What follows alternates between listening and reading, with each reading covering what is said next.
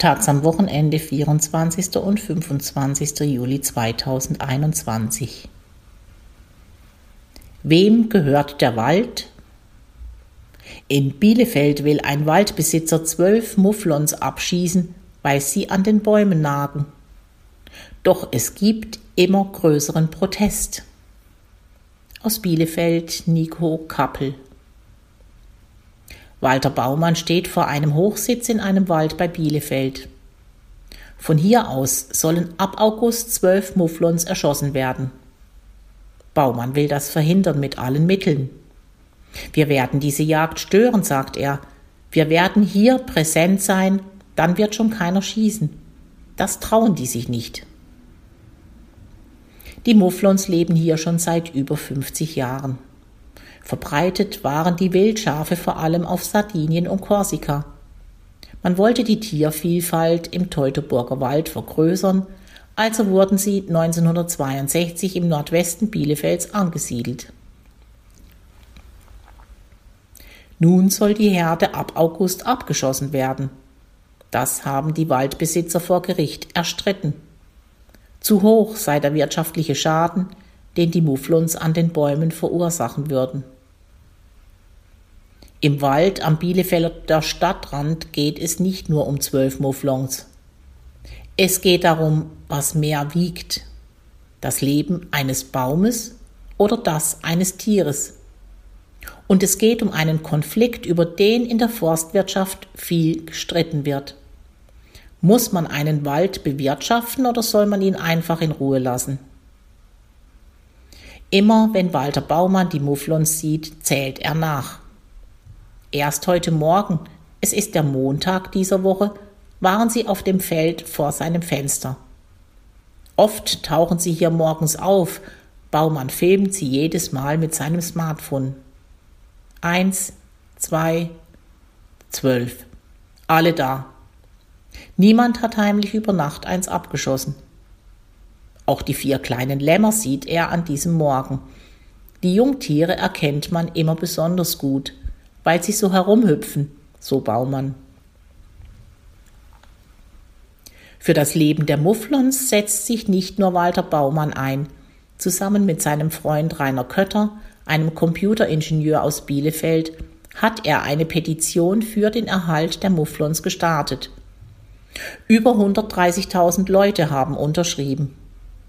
Der Bürgermeister der Stadt, Pitt Clausen, stellt sich im Januar 2020 in einem Hoodie mit aufgedrucktem Mufflonkopf vor die Wahlkampfkameras. Die zwölf Tiere bewegen die Stadt seit fast zehn Jahren. Da klagten die Waldbesitzer erstmals für den Abschuss der Tiere. In Deutschland gibt es nur etwa 8000 Tiere. Anders als Rehe rennen Mufflons nicht sofort weg, wenn, man, wenn sie Menschen sehen. Das Haus von Walter Baumann hat sein Großvater 1934 an den Waldrand gebaut. Als die Mufflons hier angesiedelt wurden, war Baumann elf Jahre alt. Früher, sagt er, war direkt hier oben im Wald eine Futterstelle. Sein Vater wäre immer mit ihm dorthin gegangen. Irgendwann hätten sich die Tiere so an Walter Baumann gewöhnt, dass sie ihm das Futter aus der Hand gefressen hätten. Rainer Kötter und Walter Baumann stehen vor dem Haus am Waldrand. Die Rollen sind verteilt. Baumann ist der Kopf der Mufflonschützerinnen. Er kennt den Wald, er kennt die Tiere. Kötter bringt die Leute zusammen. Er pachtete eine Hütte im Wald, wo sich die Tierschützerinnen trafen, betreut Facebook-Gruppen und die Petition auf change.org. Der Wald gehört einer Stiftung der Familie Klasing. Die Klasings sind eine alte Bielefelder Verlegerfamilie. Otto Klasing ist 77 und im Vorstand der Familienstiftung. Er wohnt nicht in Bielefeld, sondern in Hamburg. Aber als er ans Telefon geht, weiß er schon, worum es geht. Viele rufen ihn wegen der Mufflons an. Er bittet um etwas Zeit, er will Dokumente heraussuchen. Die seien auf seinem Computer. Der habe noch Windows 7, deshalb dauere das ein wenig. Ich fühle mich dem Erbe meiner Vorfahren verpflichtet, sagt Otto Klasing. Sein Ur-Urgroßvater habe den Wald gekauft. Einmal im Jahr träfe sich der Familienclan zu einer Waldbegehung in Bielefeld. Sie alle seien diesem Wald emotional stark verbunden, so Klasing. Wir wollen die Naturvielfalt dieses Waldes schützen. Das sei ihm wichtiger als das Leben von zwölf Tieren. Die Mufflons, sagt er, würden unzumutbare Schäden am Wald verursachen. Es gibt mehrere Gutachten, die bestätigen, dass die Mufflons schälen.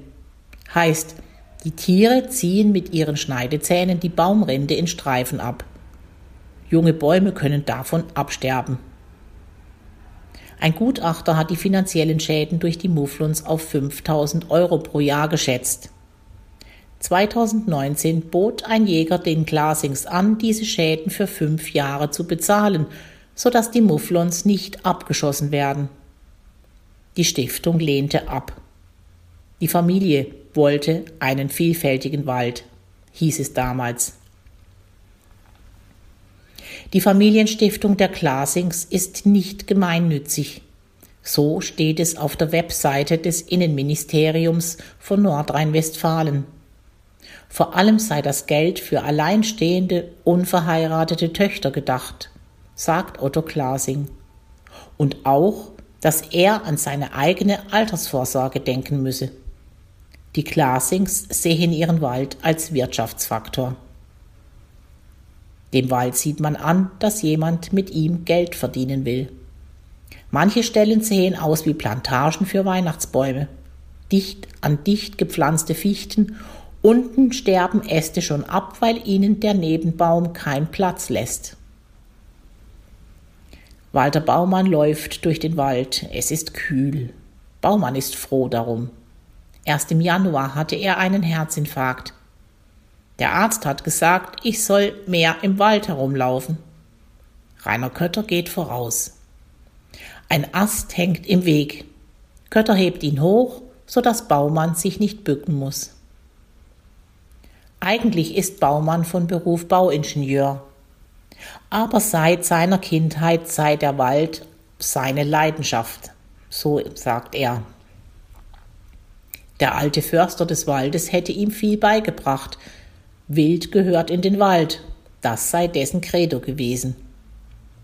Rehe und auch die Mufflons, all diese Tiere müsse man im Wald leben lassen. Sie fressen Unkraut und Gestrüpp vom Boden weg, so dass neue Bäume in Ruhe wachsen können. Der Förster lebt nicht mehr, sagt Baumann. Und der Neue sehe das ganz anders. Baumann zeigt auf die wilden Brombeeren am Boden und auf die Brennnesseln, die so hoch am Rand des Trampelpfads stehen, dass man auf seine Arme aufpassen muss. Sowas frisst Wild eigentlich weg, aber hier gibt es ja kaum mehr Wild. Je mehr Gestrüpp am Boden wächst, desto schwerer hätten es kleine Bäume. Seit Jahren existiere ein scharfer Abschussplan für die Rehe im Glasingschen Wald. Heißt, jedes Tier, das dem Jäger vors Visier kommt, wird getötet. Die sagen, sie wollen hier einen vielfältigen Wald und deshalb keine Mufflons. Den vielfältigen Wald machen sie sich mit ihrem Abschusswahn selbst kaputt, so Baumann. Während Baumann von den Glasings redet, spielt Kötter mit seinen großen Händen an einer Hummel herum, die in einer Blüte am Wegrand sitzt. Er nimmt sie in die Hand. Die Hummel kugelt sich in den Handflächen des Computeringenieurs. Die ist ja richtig besoffen vom Nektar, sagt er lachend. Man muss den Wald einfach nur in Ruhe lassen, so Kötter. Er zitiert Peter Wohleben, Deutschlands bekanntesten Förster, dessen Buch Das geheime Leben der Bäume zum Weltbestseller wurde. Wohleben setzt sich dafür ein, dass Wälder wieder mehr sich selbst überlassen werden. Keine künstliche Anpflanzung, keine scharfe Bejagung und keine Kahlschläge. Wald ohne Wild geht nicht, sagt Herbert Lehnemann. Er ist Leiter der Abteilung Forsten und Chef des Tierparks in Bielefeld. Linnemann ist im Streit um die Mufflons so etwas wie das ruhige Gewissen. Er versteht beide Seiten, sagt er. Aber er verstehe nicht, warum zwölf Tiere die Vielfalt eines Waldes bedrohen sollen. Dass die Mufflons Bäume beschädigen, sei unumstritten, so Linnemann. Das hätten die seit ihrer Ansiedlung gemacht. An alten Eschen sieht man im Wald noch die Wunden. Die sind aber so verwachsen, dass man daran sieht, dass die Mufflonbisse keinen Abschuss rechtfertigen, so der Stadtförster. Er sagt aber auch, dass man Wildbestand kontrollieren müsse. Kontrollieren heißt, immer so viele Tiere abschießen, dass sich die Population nicht vergrößert. Sonst kann Wild tatsächlich gefährlich für die Pflanzenvielfalt sein, sagt Lindemann. Kontrolliert werden die Mufflons seit ihrer Ansiedlung. Jedes Jahr werden ein paar Tiere abgeschossen, sodass die Herde auf ein Dutzend Tiere beschränkt bleibt. Ab August dürften alle Mufflons geschossen werden. Das hat das Bundesverwaltungsgericht bestätigt. Aber wie viele Mufflons letztendlich abgeschossen werden, bestimmt die Bielefelder Jagdbehörde, so Lehnemann. Der Oberbürgermeister hat als oberster Dienstherr der Jagdbehörde das letzte Wort. Und der Oberbürgermeister von Bielefeld trägt gerne Mufflon-Hoodies.